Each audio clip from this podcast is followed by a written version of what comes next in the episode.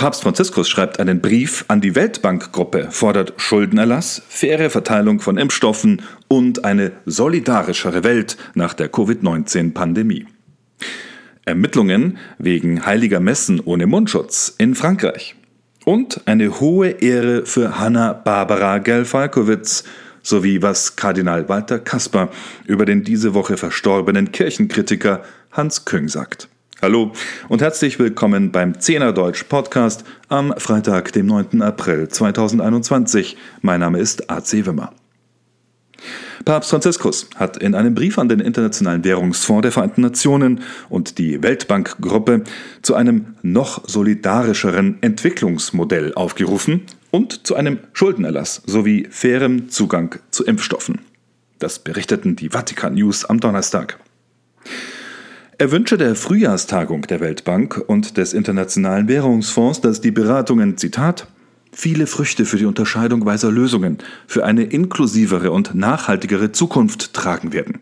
Eine Zukunft, in der die Finanzen im Dienst des Gemeinwohls stehen, in der die Schwachen und die Ausgegrenzten in den Mittelpunkt gestellt werden und in der die Erde, unser gemeinsames Haus, gut gepflegt wird. So Papst Franziskus wörtlich. Kritische Beobachter wiesen natürlich sofort darauf hin, was sich viele nicht nur angesichts solcher Aussagen wünschen, dass der Papst nämlich, sowie der Vatikan endlich, mit gutem Beispiel vorangeht und zuerst einmal die heillosen Korruptionssümpfe und Machenschaften italienischer Geschäftsmänner trockenlegt, die Staatsanwaltschaften mittlerweile von Slowenien bis ins Vereinigte Königreich beschäftigen, wie wir bei Zehner Deutsch ausführlich berichtet haben, und für die Papst Franziskus eigentlich im Jahr 2013 angetreten war, diese zu lösen. Unterdessen führt in der aktuellen Osteroktav der Umgang mit Hygienevorschriften und Ansteckungen zu Spannungen, diese Woche vor allem für die Kirche in Frankreich. In Paris hat Erzbischof Michel Opti ein kirchenrechtliches Verfahren eingeleitet, nachdem Videos einer Taufe in den sozialen Medien für helle Aufregung gesorgt haben. An Ostern wurde nämlich in Saint-Eugène-Sainte-Cécile, einer Pfarrei im 9. Arrondissement der Stadt, zehn Katholiken getauft und dabei waren offenbar sehr viele Gläubige auf sehr engem Raum dabei, zudem ohne Mundschutz.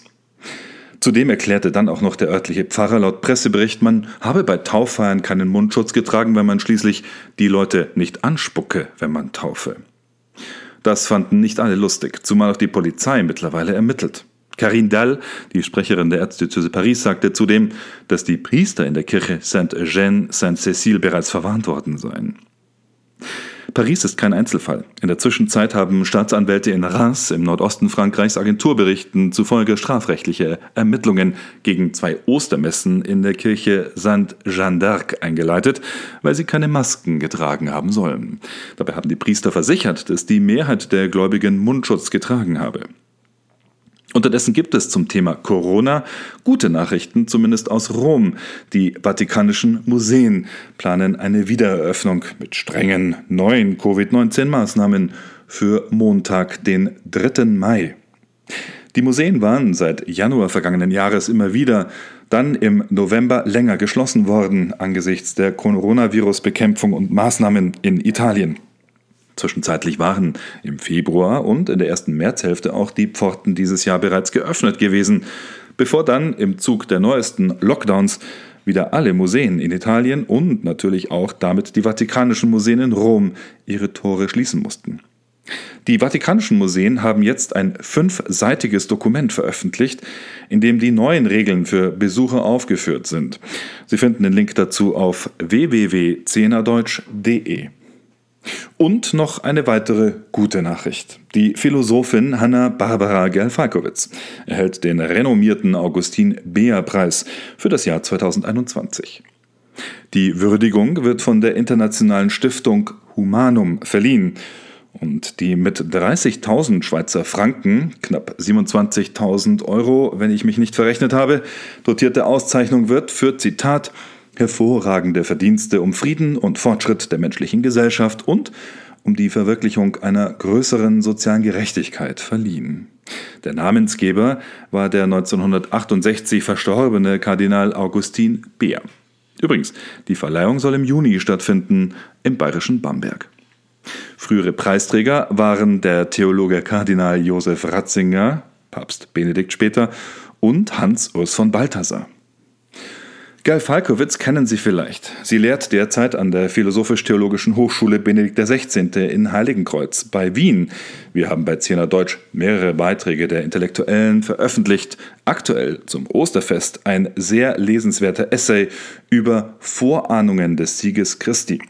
Darin erklärt die Philosophin, wie es im Christentum nicht nur um die Unsterblichkeit der Seele geht, sondern vor allem auch um die Auferstehung des Leibes. Den Link finden Sie auf unserer Homepage. In diesem Sinne wünsche ich Ihnen auch eine frohe Osterzeit und eine gute Woche. Vielleicht beten Sie mit mir auch ein Stoßgebet für den diese Woche verstorbenen Kirchenkritiker Hans Küng. Laut Kardinal Walter Kasper ist der Mann der Theologe, der sich mit großem Selbstbewusstsein von der Lehre der Kirche in vielen Fragen entschieden abgewendet hat, am Dienstag, Zitat, einigermaßen in Frieden mit der Kirche gestorben. Man darf es ihm wünschen, den Mann, den selbst Kasper liebevoll als einen Schweizer Dickkopf gegenüber Vatikan News bezeichnet hat. Der Herr gebe ihm die ewige Ruhe. Das war der Zehner Deutsch Podcast am Freitag, dem 9. April 2021. Mein Name ist AC Wimmer. Ich wünsche Ihnen ein schönes Wochenende und einen guten Start in die neue. Wir hören uns.